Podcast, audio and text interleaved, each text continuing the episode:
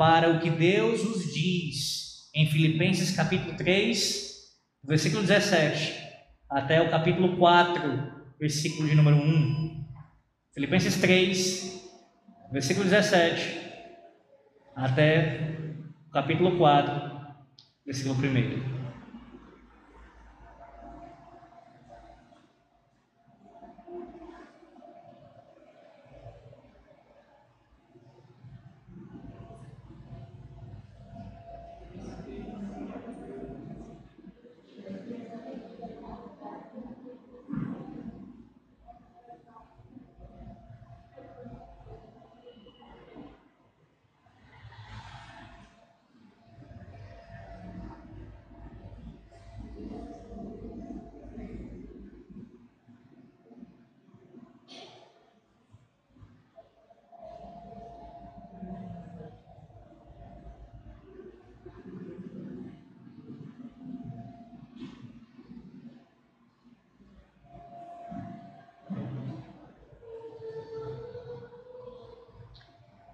Filipenses 3, a partir do versículo 17.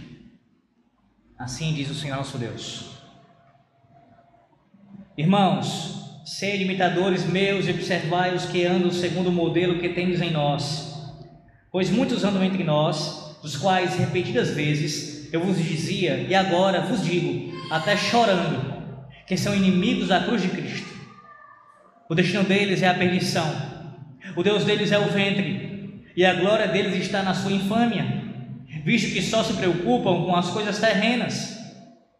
Pois a nossa pátria está nos céus, de onde também aguardamos o Salvador e Senhor Jesus Cristo, o qual transformará o nosso corpo de humilhação para ser igual ao corpo da sua glória, segundo a eficácia do poder que ele tem de até subordinar a si todas as coisas. Portanto, meus irmãos, amados e muito saudosos, minha alegria e coroa, sim, amados, permanecer deste modo, firmes no Senhor. Amém. Oremos. Ó oh Deus, a tua palavra acaba de ser lida e agora será exposta. Eu clamo a Ti, Senhor, que não haja nada a ser dito aqui que contraria a Tua revelação nem que fique aquém dela. Eu dependo de Ti, Senhor Deus, como todo o Teu povo aqui reunido. Precisamos que o Santo Espírito nos ilumine, que abra nossos corações, para que possamos compreender a Tua palavra e que a gente venha praticar, ó Deus, sabendo e vivendo conforme a cidadania celestial que possuímos em Cristo. Oramos em nome de Jesus. Amém.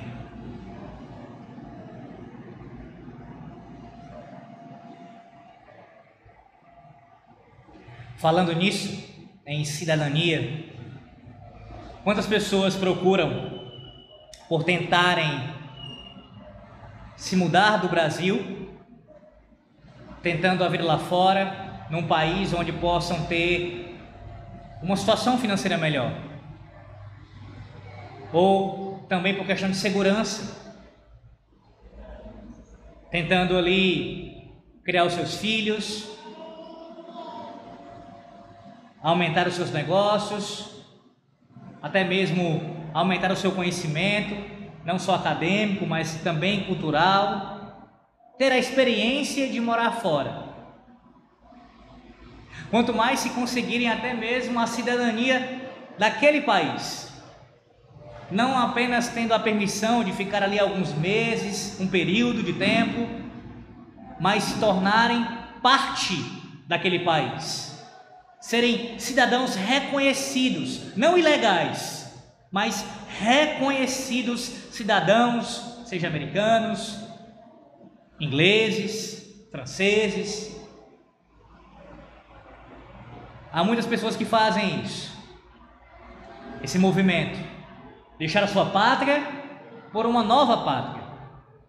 Alguns chegam até mesmo a agir na ilegalidade, se mudando de um país para outro, não pelos meios formais, corretos, mas pulando as fronteiras de forma criminosa, arriscando inclusive a própria vida e a vida dos seus. Esse desejo que muita gente tem, e talvez você tenha, de morar em outro país, ele não é em si algo pecaminoso. Pode ser, mas em si é claro que não é algo pecaminoso. Pode se tornar. Mas não é o caso aqui que eu quero falar. Esse desejo ele acaba sendo uma demonstração, mesmo que não consciente, de que você tem um senso de que não pertence de fato a essa pátria aqui. Mesmo aqueles que que não são que não, não conhecem isso, que não têm consciência dessa verdade, que até mesmo não são crentes.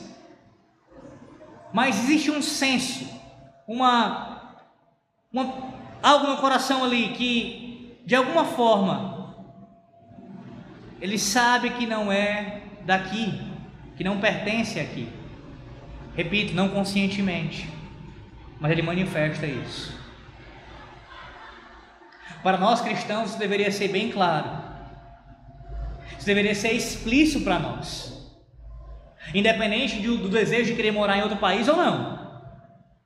Nós devemos ser conscientes do fato de que não pertencemos a este tempo, a este mundo.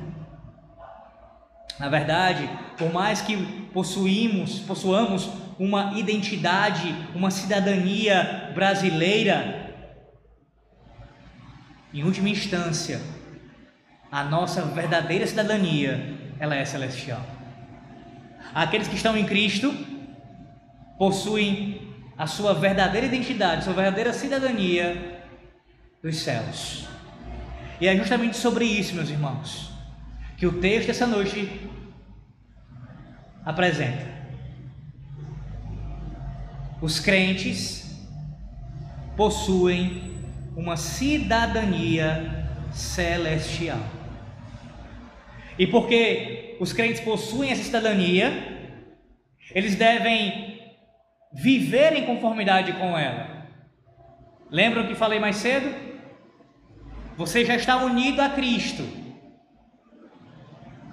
Mas a comunhão com Deus, ela é alimentada, ela é cada dia aumentada. Ela é gradativa. Então, sim, se você está em Cristo essa noite, você já tem a cidadania celestial, já possui. Mas a pergunta é: a sua vida tem demonstrado isso? Você tem vivido em conformidade com essa cidadania? O texto vai nos mostrar três características dessa cidadania celestial. Em primeiro lugar, você vai ver no versículo 17 que aqueles que possuem cidadania celestial, eles imitam os seus guias, os seus ministros, os melhores exemplos. Em segundo lugar, aqueles que possuem cidadania celestial, eles evitam os falsos mestres, especialmente aqueles mestres, falsos mestres que estão conectados com essa terra aqui. Versículo 18 e 19. E do versículo 20 até o versículo 1 do capítulo 4, aqueles que possuem cidadania celestial, eles demonstram isso, permanecendo firmes no Senhor, em Cristo. Volte todos ao texto, versículo 17, veremos aqui essa cidadania celestial sendo manifesta na imitação dos bons exemplos, começando pelos ministros, imitando os ministros. Paulo diz: Irmãos, sede imitadores meus e observai os que andam segundo o modelo que tendes em nós. Mais uma vez aqui, meus irmãos, o apóstolo Paulo utiliza a palavra irmãos E não é à toa. Frequentemente, Paulo está lidando com os filipenses, tratando-os como seus irmãos. Mesmo sendo um apóstolo, mesmo sendo uma autoridade sobre eles, ele sabe que a relação principal que os une é a relação, é a comunhão que existe entre eles com Cristo, uns com os outros e com Cristo.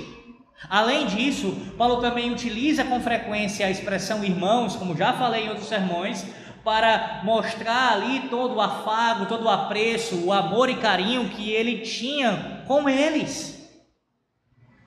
Dizendo assim, parafraseando o apóstolo Paulo: Meus queridos, irmãos meus, que tanto os amo, escutem as minhas instruções mais uma vez, ouçam o que eu vou vos falar, meus irmãos.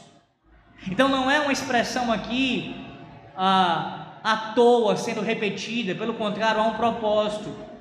E em último lugar, tem mais um propósito aqui. O versículo 17, Paulo vai orientá-los a que eles imitem ao próprio apóstolo Paulo.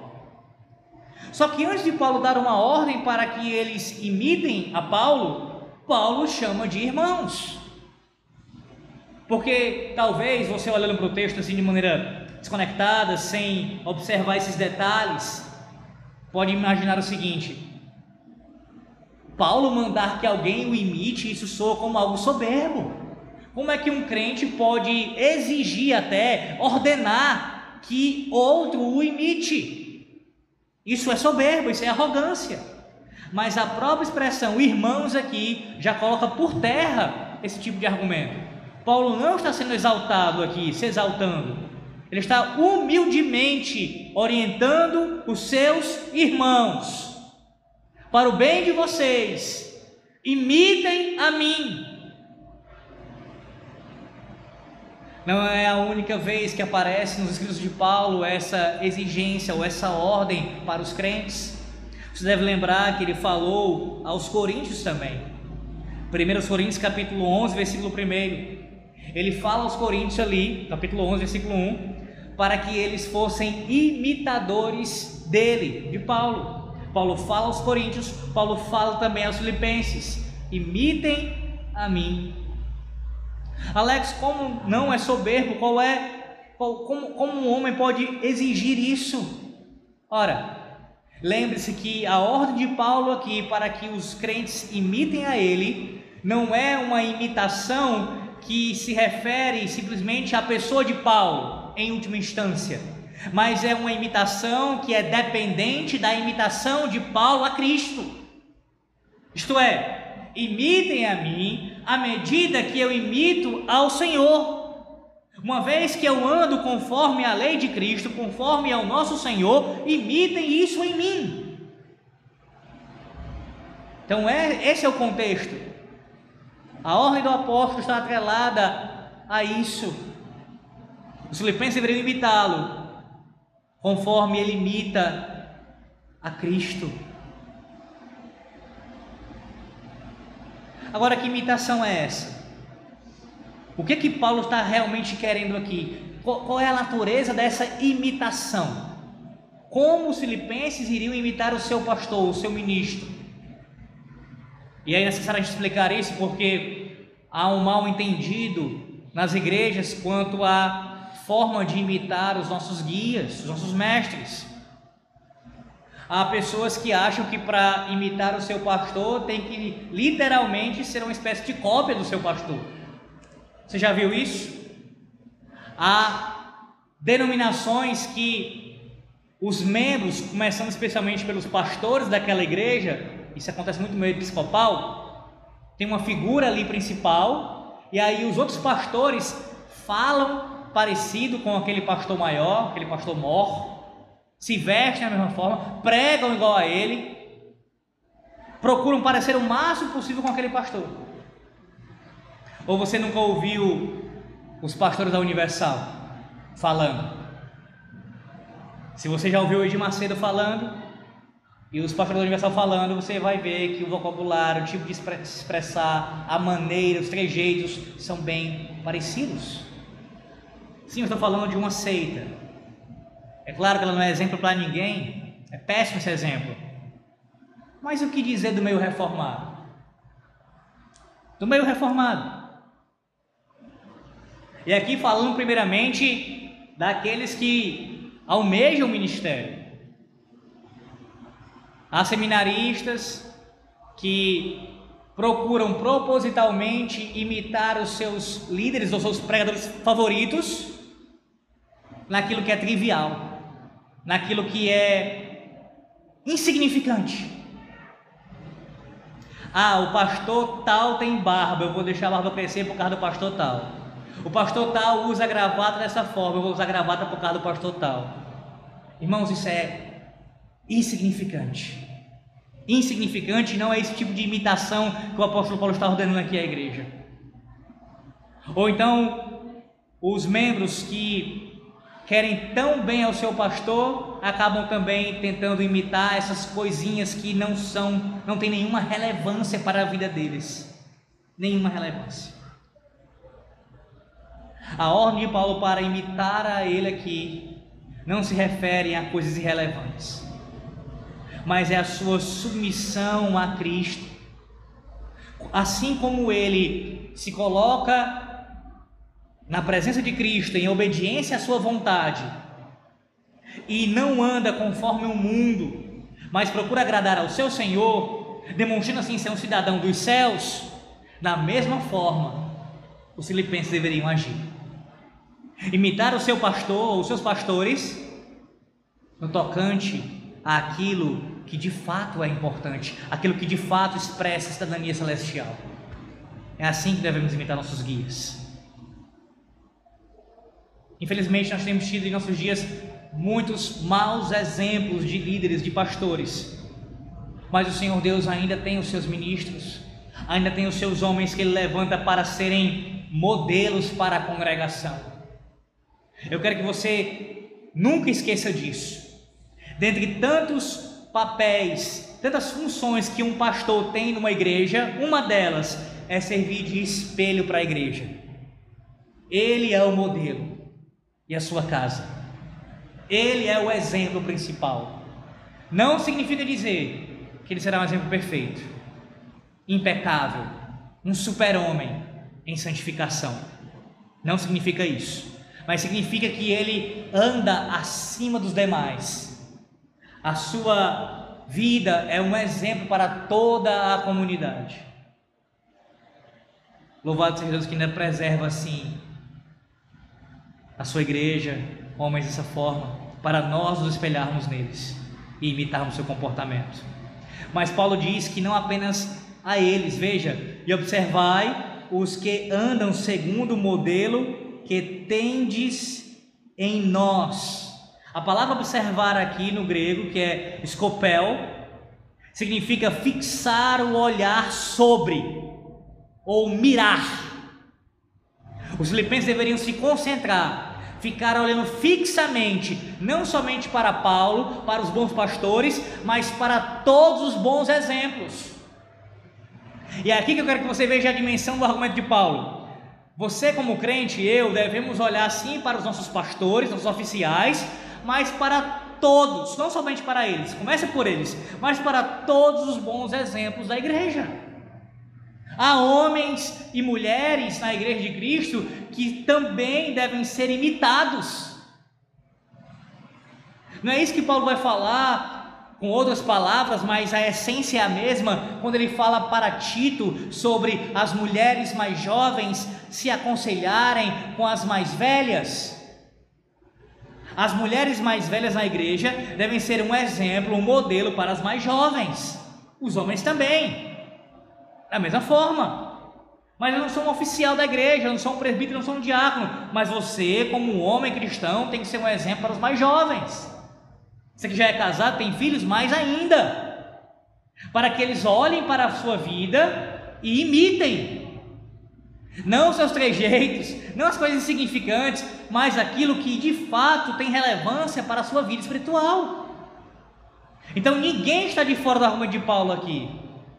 Os pastores têm que ser o exemplo principal, mas todos nós devemos também dar o bom exemplo, ser modelos, para que possamos ser imitados pelos demais cristãos. principalmente para aqueles mais jovens, mais neófitos, que estão ainda começando a sua caminhada.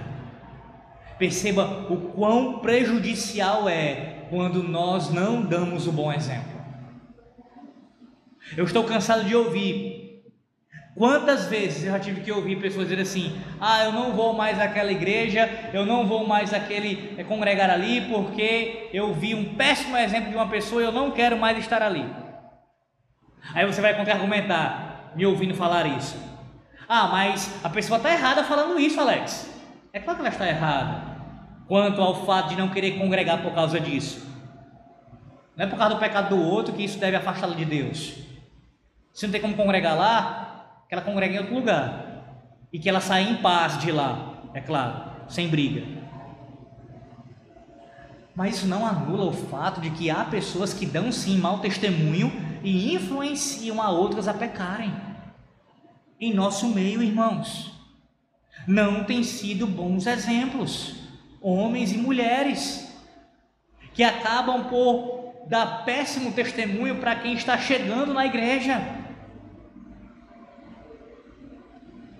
Casos recentes de que eu soube de situações onde, estou falando de forma geral, tá? A igreja de forma geral de Cristo, onde alguém, uma pessoa chega à igreja para congregar, começa a buscar o Senhor, fazer a sala de catecúmenos, e aí por causa do mau comportamento da própria pessoa que a conduziu à igreja, o irmão que a conduziu para a igreja para que ela conhecesse a Cristo e ela pudesse congregar numa igreja bíblica, o próprio irmão a tratou de maneira pecaminosa, desrespeitosa, dando um péssimo testemunho a ela.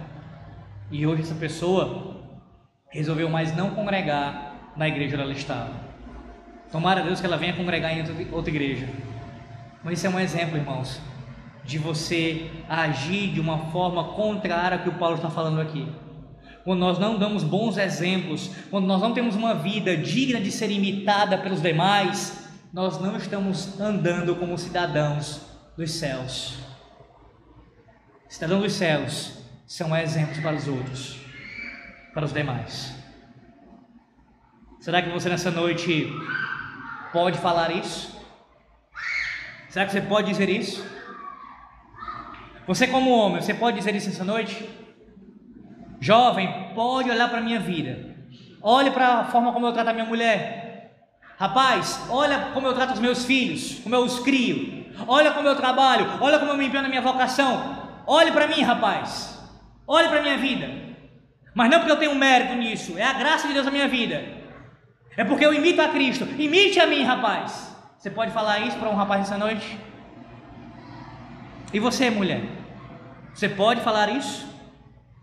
Você pode chegar para uma moça dessa congregação ou para de outro lugar qualquer e dizer isso, de outra igreja qualquer e dizer isso? Moça, veja como eu sou submissa ao meu marido, como eu crio os meus filhos no temor do Senhor, como eu sou uma mulher de bom testemunho na sociedade, como eu visto roupas modestas, como eu sou uma mulher que respeita a minha família, que congrega, enfim. Você pode dizer isso? Você pode dizer isso para uma jovem? Você é um exemplo de piedade para ela? Será que você tem sido para os seus filhos?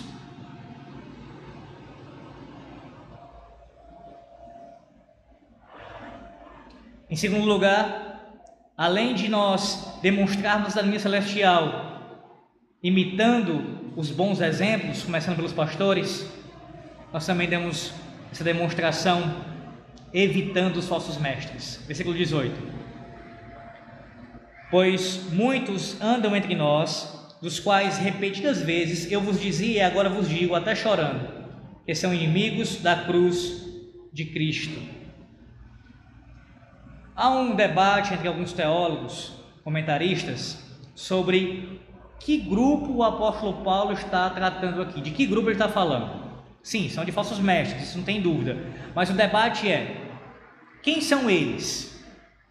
Há alguns que acreditam que Paulo ainda está falando do mesmo grupo que ele falou no início do capítulo 3. Volte um pouquinho para o capítulo 3, para você ver. A gente lembrar aqui. No início do capítulo 3, Versículo 2: Acautelai-vos dos cães, acautelai-vos dos maus obreiros, acautelai-vos da falsa circuncisão. No início desse capítulo, Paulo fala dos judaizantes, aqueles falsos mestres que estavam ah, agindo com legalismo, que pregavam Cristo mais as obras da lei, para que pudesse haver salvação. Contudo, há um outro grupo de comentaristas, e eu acredito que eles estão corretos, e vou apresentar as razões para isso, bíblicas, que acreditam que, na verdade, Paulo não está falando dos judaizantes aqui, mas de um outro grupo de falsos mestres, que seria uma espécie de dois lados da mesma moeda. Assim como tem um cara e coroa, portanto, você também tem os legalistas e os antinomistas ou antinomianos. Nesse caso aqui, Paulo está falando de um grupo de falsos mestres que vivem de maneira licenciosa, sensual. Por um lado, ele falou dos legalistas, aqueles que falavam das obras da lei para salva salvação. Nesse caso aqui, são aqueles que usam da graça para dar ocasião ao pecado. Já estou salvo, já criei por graça, então eu posso viver conforme eu bem entender. Quais são os argumentos para nós crermos que Paulo está falando aqui desse grupo de falsos mestres, de mestres antinomistas que são contrários à lei de Deus? O primeiro é pelas próprias expressões que Paulo utiliza aqui. Paulo fala expressões aqui que são ah, ligadas, são conectadas a desejos carnais, a apetites carnais. Veja isso, versículo 19. É, o Deus dele é o ventre, deles é o ventre, a glória deles é a sua infâmia, vistos preocupam com coisas terrenas. Mas principalmente a expressão, o Deus deles é o ventre, a ideia de fazer a vontade da carne aqui, os apetites carnais. Isso é um comportamento muito comum a esses mestres daquele período. Segundo, Paulo utilizou uma linguagem semelhante também em Romanos capítulo 16. Você pode abrir se quiser. Romanos 16, versículos 17 e 18. Paulo diz o seguinte: Rogo-vos, irmãos, que noteis bem aqueles que provocam divisões e escândalos, em desacordo com a doutrina que aprendestes. Afastai-vos deles, porque esses tais não servem a Cristo nosso Senhor, e sim a seu próprio ventre. E com suaves palavras e lisonjas enganam o coração dos incautos. O segundo argumento é esse. Paulo utiliza uma expressão semelhante em Romanos. Terceiro argumento. O que Paulo faz aqui em Filipenses, nesse capítulo 3, no versículo 2 ele fala os legalistas e agora os antinomistas, ele fez a mesma coisa em Gálatas. Gálatas capítulo 5, versículo 1, diz assim, ó: Para a liberdade foi que Cristo nos libertou. Permanecei, pois, firmes e não vos submetais de novo a julgo de escravidão. Aqui Paulo está falando dos legalistas, judaizantes, versículo 1 do capítulo 5 de Gálatas. No mesmo capítulo de Gálatas 5, versículo 13, ele fala: Porque vós, irmãos, fostes chamados à liberdade, porém não useis a liberdade para dar ocasião à carne. Sede antes servos uns dos outros pelo amor. Significa isso? Que há um paralelo aqui. Da mesma forma como em Gálatas 5, no versículo 1 ele fala dos judaizantes, no 13 ele fala dos antinomistas, ele faz o mesmo em Filipenses 3. No versículo 2 ele fala dos judaizantes, no versículo 17, 18 e 19, perdão, ele fala dos antinomistas. E por último, um outro apóstolo também usa uma linguagem semelhante à de Paulo aqui, falando do mesmo tipo de falsos mestres. 1 de Pedro, capítulo 2, versículo 11, diz assim: o apóstolo Pedro: Amados, exorto-vos como peregrinos e forasteiros que sois, a vos absterdes das paixões carnais que fazem guerra contra a alma. Então, todos esse conjunto de argumentos aqui mostram a seguinte direção. Paulo agora está falando de um outro grupo de falsos mestres Primeiro ele combate os legalistas, agora os antinomistas. Lembrando o que significa antinomismo: anti, contra, Nomismo é a ideia de lei, nomos no grego, lei. Então, nomismo, aqueles que são contrários à lei, no caso, a lei de Deus. Os primeiros usam da lei, os judaizantes, para a sua própria justificação. Eu obedeço à lei, supostamente obedece perfeitamente, mas ninguém obedece, é claro, só que te obedeceu, e agora eu sou justificado pelas obras da lei. O segundo grupo abominam a lei. É graça, só a graça. É só a graça. É desse grupo que Paulo agora vai tratar. Observe a vida dessas pessoas aqui. Era uma vida, a vida íntima deles, ela, ela desmentia a sua profissão de fé. Esses homens aqui, essas pessoas aqui, não são ah, falsos mestres no sentido de negar a Cristo com a boca. Não, eles confessam a Cristo com a boca. Eles dizem servirem a Cristo, mas a vida deles nega isso. Eles vivem de forma pecaminosa, de maneira ah, ah, sensual, dando ocasião para os desejos da carne. Outra verdade aqui sobre esses nossos mestres é que eles ah, não eram necessariamente membros da igreja de Filipos. Há alguns que entendem que eles provavelmente eram uma espécie de missionários que passavam ali na região, disseminando seus falsos ensinos, itinerantes, mas plantando a semente ali da, das suas heresias.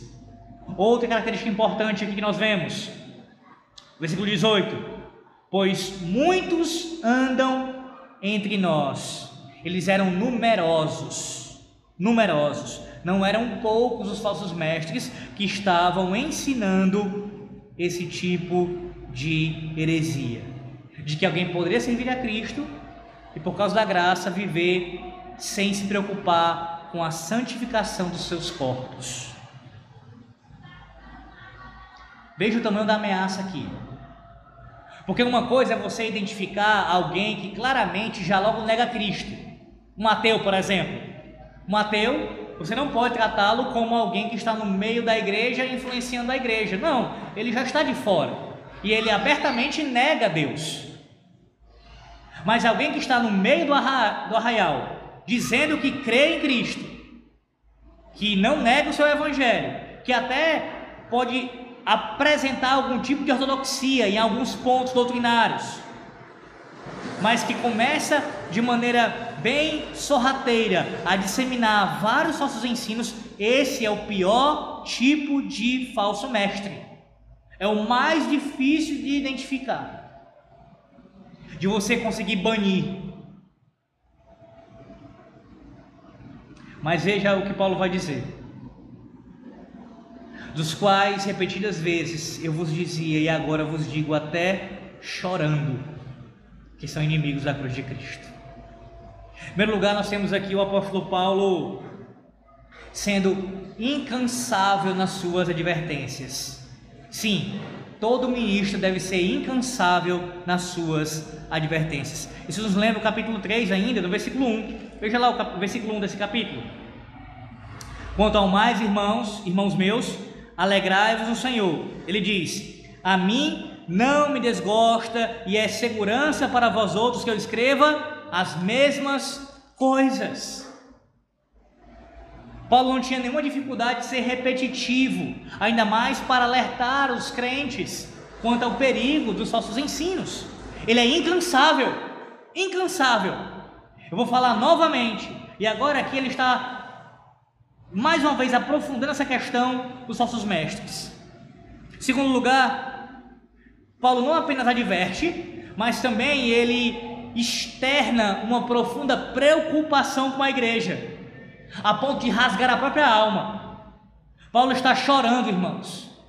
Ele escreve chorando essas advertências. Ele sente a dor, ele sente ali o problema que a igreja estava ah, enfrentando e poderia até piorar a situação se aquele ensino influenciasse aqueles membros. Não é uma demonstração aqui falseada do apóstolo, querendo aparentar piedade, mas é um coração pastoral sincero. Esse é o tipo de um pastor verdadeiro. Ele se preocupa com as suas ovelhas a ponto de chorar por elas quando elas, são, quando elas podem ser influenciadas por falsos mestres.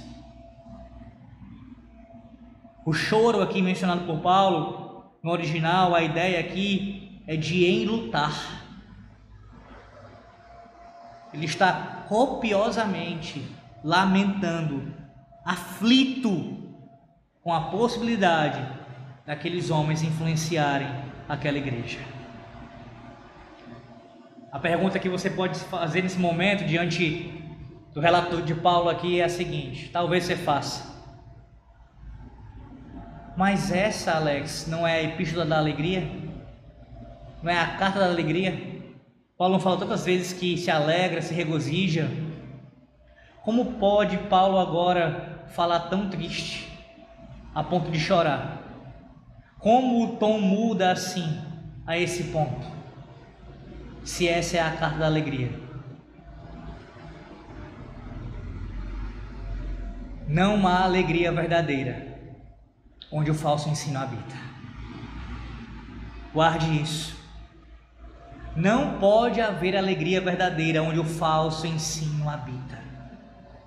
A alegria que Paulo vem falando durante toda a carta em Cristo, esse contentamento em Cristo, ele passa por nós termos uma profissão de fé correta, uma confissão correta da doutrina de Cristo.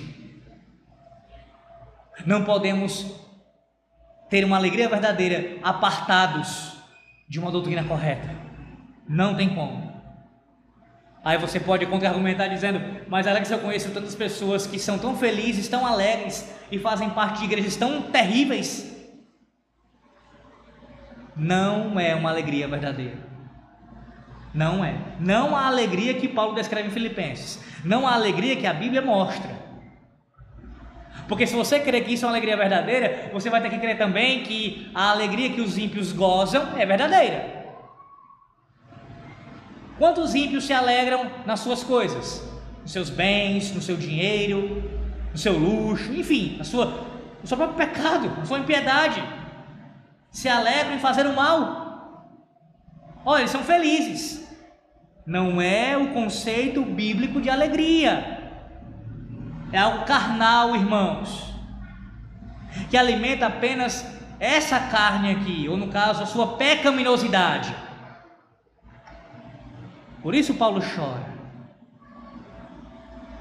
Só a doutrina correta, o ensino correto de Cristo pode trazer alegria verdadeira. Ele vai dar um título para eles aqui.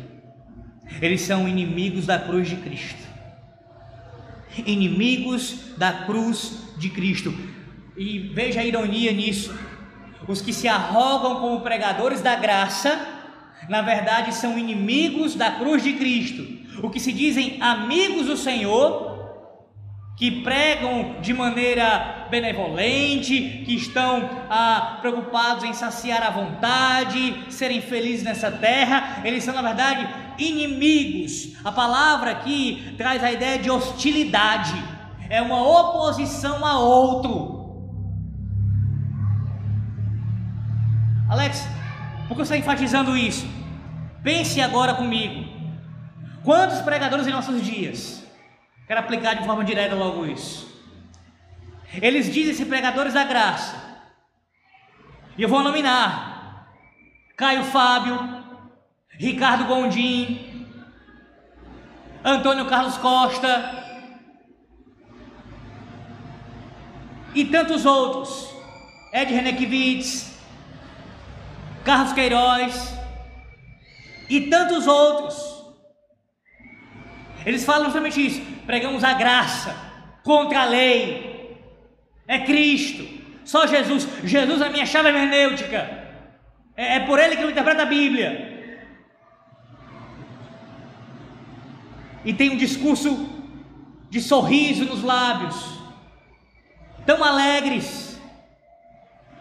Mas quando você começa a ouvir um pouco mais, você vai perceber que eles não são diferentes desses pregadores aqui. São pregadores que não são contra o homossexualismo, pelo contrário, defendem.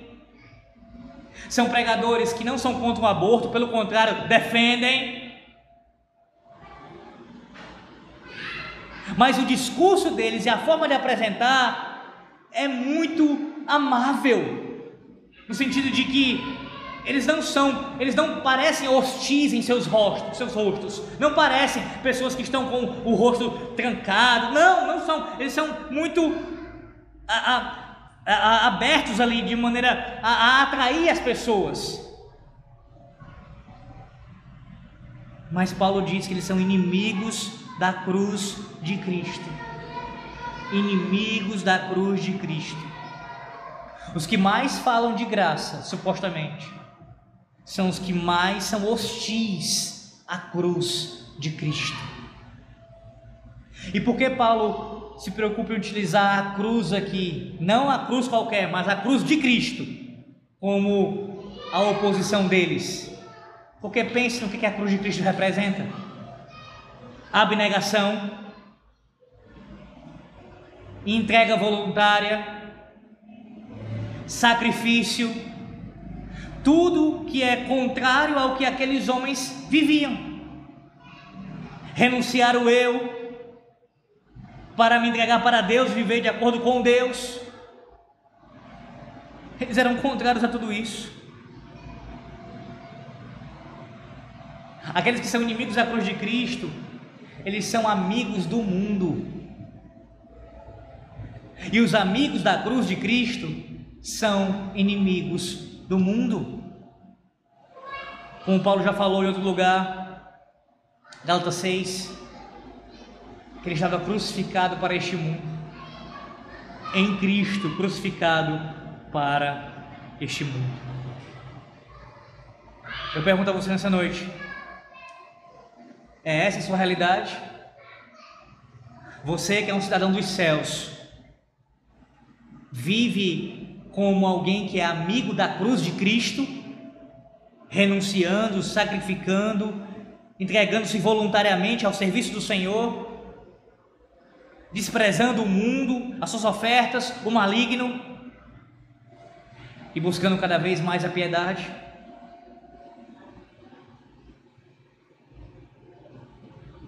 Paulo ainda vai descrevê-los assim: o destino deles é a perdição ou em outras traduções aqui, também vem como fim. O fim deles é a destruição. Eu não sei se a sua tradução aparece assim, talvez você já tenha visto uma tradução assim. O fim deles é a destruição. E aí os falsos mestres nossos dias utilizam essa expressão para defender uma doutrina que eu já falei várias vezes aqui também contra ela, o aniquilacionismo, que prega a aniquilação da alma, quando o ímpio morrer, ele não passará a eternidade no inferno, segundo eles. Ele passará, alguns creem que ele será destruído imediatamente, e alguns creem, alguns aniquilacionistas defendem que os ímpios passarão algum tempo no inferno e depois serão aniquilados, isto é, destruídos completamente, não mais existirão.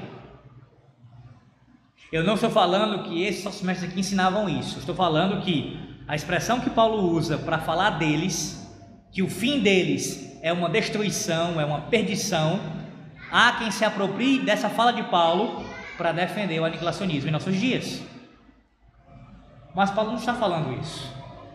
Paulo não está falando que eles serão destruídos finalmente, porque a alma do homem, meus irmãos, como eu acredito que vocês tenham aprendido na, nas doutrinas aqui, ela é imortal. Nós temos uma alma imortal ela não é destruída, mas viverá para sempre. A destruição aqui, ou a perdição, é a ideia de sofrer a ira de Deus, o juízo de Deus, mas eternamente. E por que você afirma isso, Alex? Porque o próprio contexto nos diz isso, quando no versículo posterior, versículo 20, vai falar da glória dos crentes. Não é a primeira vez que isso aparece na Bíblia. A Bíblia mostrando o destino dos ímpios e dos crentes de forma paralela. Se você afirmar o destino dos ímpios de forma finita, que terá um fim, que acabará, eles serão destruídos, você precisa também desconfiar, no mínimo, da eternidade da glória com Deus. Se os ímpios serão destruídos, quem garante que o estado eterno é de fato eterno com Deus? Pois as duas promessas aparecem paralelas muitas vezes na palavra de Deus. Paulo está falando do destino deles aqui: sofrer a punição eterna. Ele diz que o Deus deles é o ventre. É mais uma demonstração aqui de que ele está falando de falsos mestres que alimentam a sua carne. Alex, seja mais claro com isso. O que significa alimentar aqui a carne? Os pecados desses homens eram tanto de ordem ah, sexual, como também da falta do controle na comida e na bebida. Os pecados aqui são de glutonaria, bebedice e de licenciosidade. O Deus deles é o ventre, ou seja, eles vivem para alimentar a sua própria carne. A comida, a bebida e a relação íntima em si, nada disso é pecaminoso. E tudo isso sim faz bem para o corpo, dentro do propósito onde Deus colocou essas coisas. Equilibradamente, é claro. Mas fora do contexto, do propósito, Deus designou essas coisas de maneira desordenada, isso é pecado contra Deus. Comer de forma desordenada, beber de forma imoderada e as relações íntimas fora do casamento, tudo isso é pecado. E é pecado contra o corpo. Contra o corpo. É um culto ao próprio corpo. O corpo não deve ser desprezado, como a gente vai ver daqui a pouco. Mas ele não deve ser colocado dessa forma, como se a vida da pessoa fosse para saciar as suas necessidades. Na verdade, mais do que isso, fazer mais do que as suas necessidades, de forma idolátrica mesmo. E aqui é impossível nós não nos lembrarmos do nosso catecismo. Se estiver com ele aí, pode abrir, catecismo maior, na pergunta 139. Olha o que, que fala a pergunta 139 sobre os pecados cometidos, ou proibidos, melhor dizendo, no sétimo mandamento. Quais são os pecados proibidos no sétimo mandamento? Resposta: os pecados proibidos nos sétimo mandamentos, do sétimo mandamento, além da negligência dos deveres exigidos, são o adultério, a fornicação, o rapto, o incesto, a sodomia e todas as concupiscências desnaturais. Aí ele vai, vai continuar falando aqui, eu vou lá para o final. Lá no final, o divórcio, o abandono injusto, a ociosidade, aí ele diz, eles dizem, né? A glutonaria, a bebedice, a sociedade impura, cânticos, livros, gravuras, danças, espetáculos lascivos e todas as demais provocações à impureza ou atos de impureza, quer em nós mesmos, quer nos outros. O nosso catecismo diz o seguinte: que você quebra o sétimo mandamento, o não adulterarás, não apenas quando você comete algum pecado de ordem sexual, mas também quando você comete glutonaria e bebedice. Eu já ouvi daqueles não reformados assim, que absurdo isso, que absurdo. Como é que esses presbiterianos conseguem relacionar o sétimo mandamento, não adulterar, com comer demais e beber demais. O que é que uma coisa tem a ver com a outra? Eis Paulo falando em Filipenses capítulo 3. E não é a primeira vez que isso aparece na Bíblia. Muitas vezes a maneira desordenada de comer e beber está associada com uma vida impura sexual. Na Bíblia isso aparece várias vezes. Quer um exemplo disso? uma das marcas dos cultos pagãos era serem regados a muita comida, bebida e sexo cultuais com as prostitutas do templo. Isso acontecia com as sacerdotisas do templo. E não somente no templo, mas muitos cultos pagãos estão relacionados a isso, a, a comer e a beber de forma desordenada e a práticas sexuais ilícitas. Essas três coisas estão relacionadas, meus irmãos, por quê? Porque elas possuem a mesma natureza. Além das três pecarem contra o corpo, é um pecado contra o próprio corpo e contra o corpo do próximo também, quando você faz isso com o outro. Além disso, é da mesma natureza porque todos eles expõem uma falta de domínio próprio. Aquilo que a palavra de Deus chama de temperança, uma das virtudes do fruto do Espírito Santo. Lá em Gálatas capítulo 5, você lembra disso? Que uma das coisas que o Espírito Santo produz em nós é a temperança, o domínio próprio, ou seja, o autocontrole. Se você está em Cristo, o Espírito Santo lhe dá condições de você ter domínio próprio, domínio próprio dentro das coisas para você comer, beber e ter relações moderadamente. Ou melhor dizendo, dentro do contexto apropriado para cada um delas. É claro que dentro do contexto, preciso falar isso. Dentro do contexto do casamento, a intimidade, quando eu falo moderadamente, deixa eu explicar isso. Não é no sentido de limitar a quantidade de vezes, mas é moderadamente restrito à sua esposa, ao seu esposo. Esse é o moderado que eu estou falando dentro do casamento, tá? Não entenda errado. Não estou falando que você que é casado ah, tem que ter um número, no máximo isso, não, não é isso. Mas moderadamente é dentro do casamento. Fora do casamento, pecado. Pecado. Dentro do casamento, não há limite. Com respeito, obviamente. Limite que eu falo em termos de números. Agora, em termos de comer e beber, é claro que tem que se haver uma prudência em termos de quantidade de vezes. E também não estou falando aqui querendo ser legalista e falar assim: ah, se eu comer cinco vezes no dia, eu cometi pecado de glutonaria. Ah, se eu. Não, não é isso. O limite, no caso da bebida, por exemplo, é a, embriaga... é a embriaguez. Esse é o limite. Se embriagou, peca contra Deus e contra o próprio corpo. E a comida é você comer desnecessariamente a mais, a ponto de se fazer mal ao seu próprio corpo. Isso é falta de equilíbrio, é falta de domínio próprio. Então esses três pecados estão correlacionados. Por isso que quando o catecismo maior vai falar do sétimo mandamento, ele vai mostrar que você quebra o sétimo mandamento, é possível quebrar o sétimo mandamento, não apenas com relações impuras, íntimas, mas também utonaria e bebedice. Paulo correlaciona esses pecados aqui, irmãos. Todos aqueles que não se controlam no seu corpo, o seu Deus é o seu ventre, é a sua carne. Se você é um cidadão dos céus,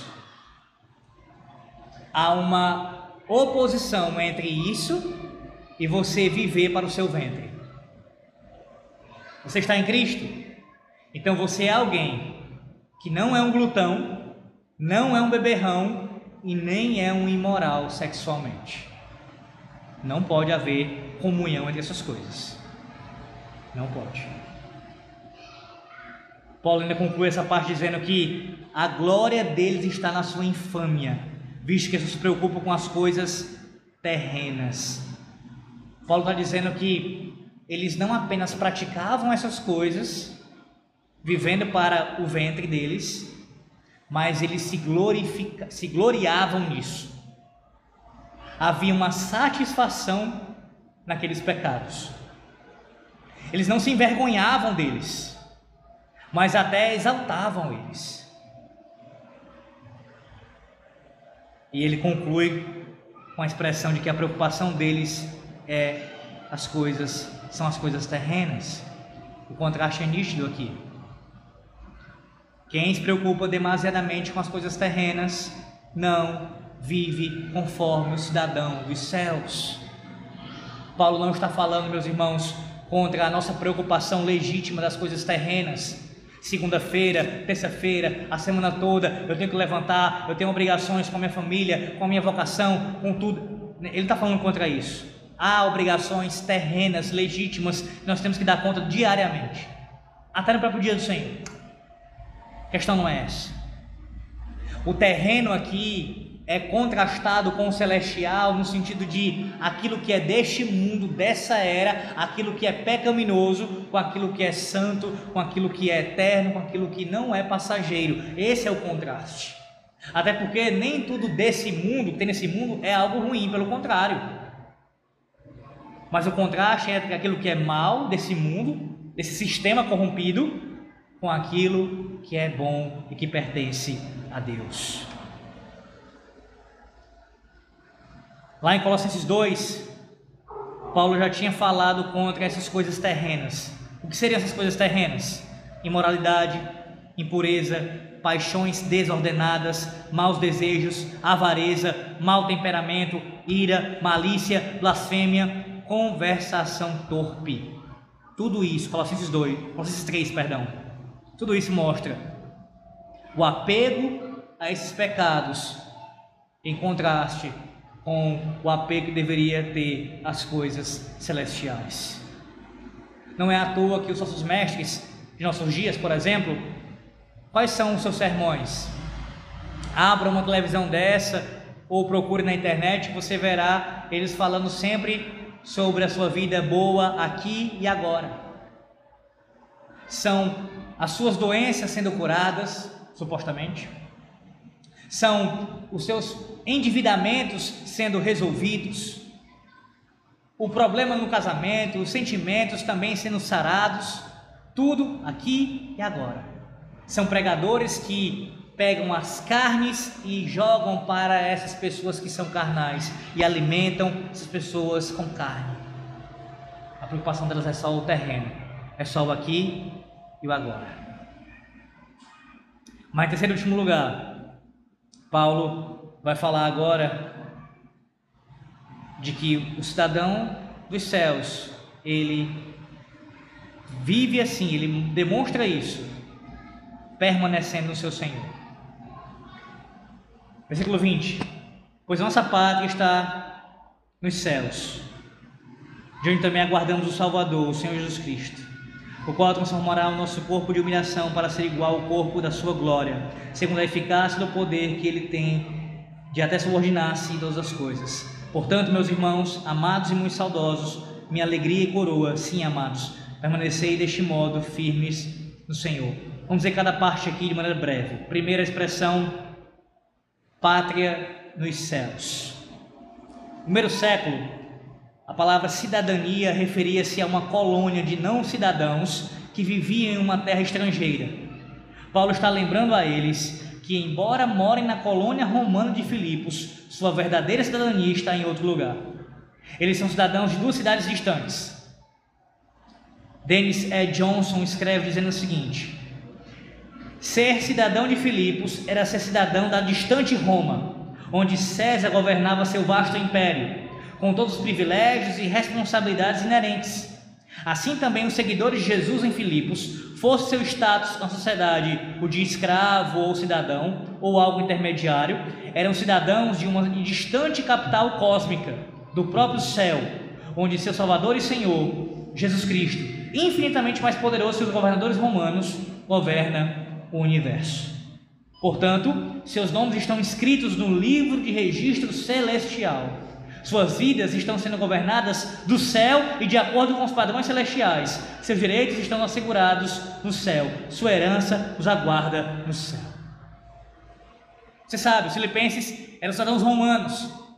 Tinham direitos e deveres, claro, ligados a Roma.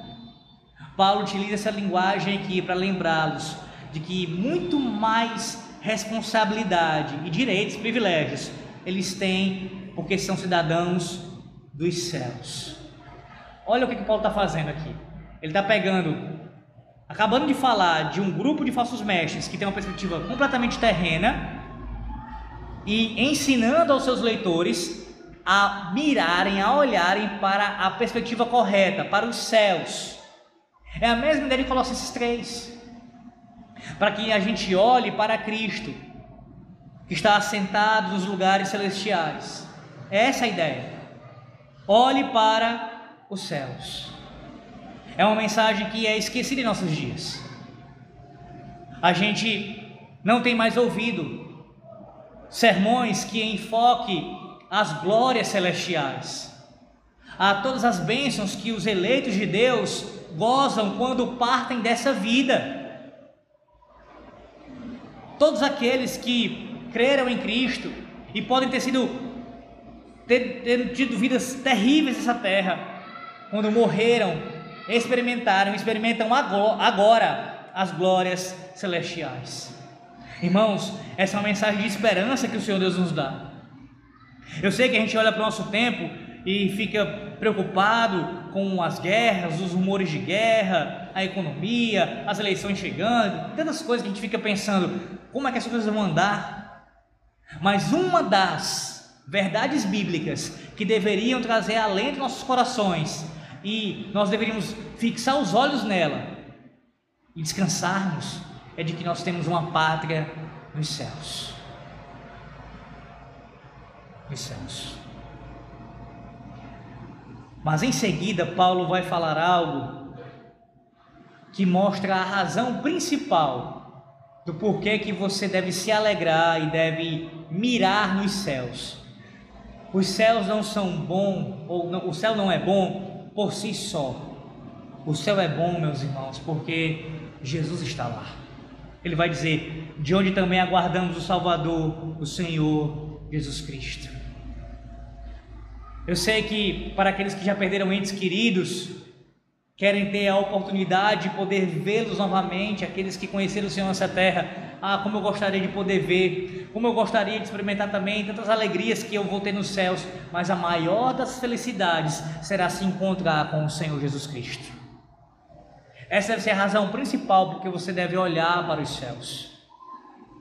Além disso, quando Paulo menciona o Senhor aqui, ele fala da sua vinda, de onde também aguardamos o Salvador.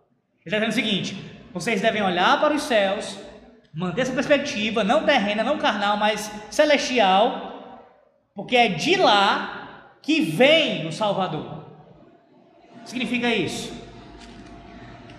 Diferente do que você pode ter ouvido durante sua vida cristã, o estado final dos crentes não é o céu.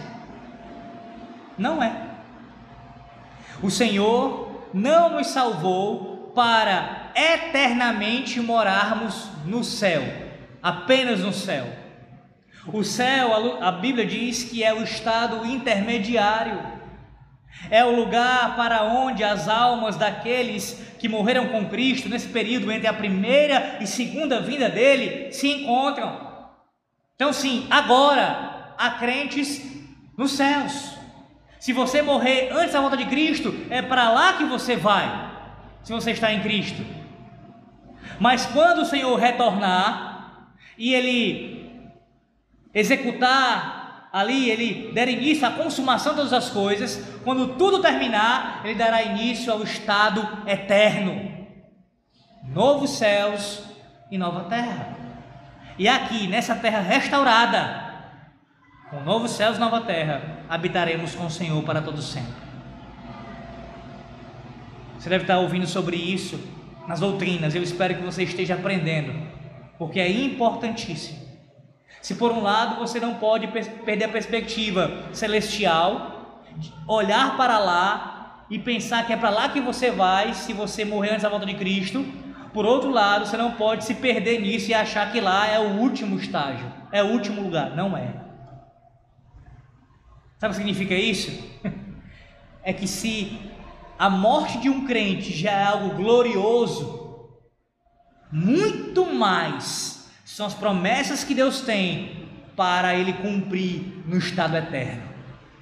Se agora aqueles que morrem com Cristo já experimentam uma felicidade indizível, Paulo vai dizer aos Coríntios que o que ele viu eram coisas inefáveis, indescritíveis. Não tem como narrar como é o céu. Imagine então algo que é inimaginável, inimaginável.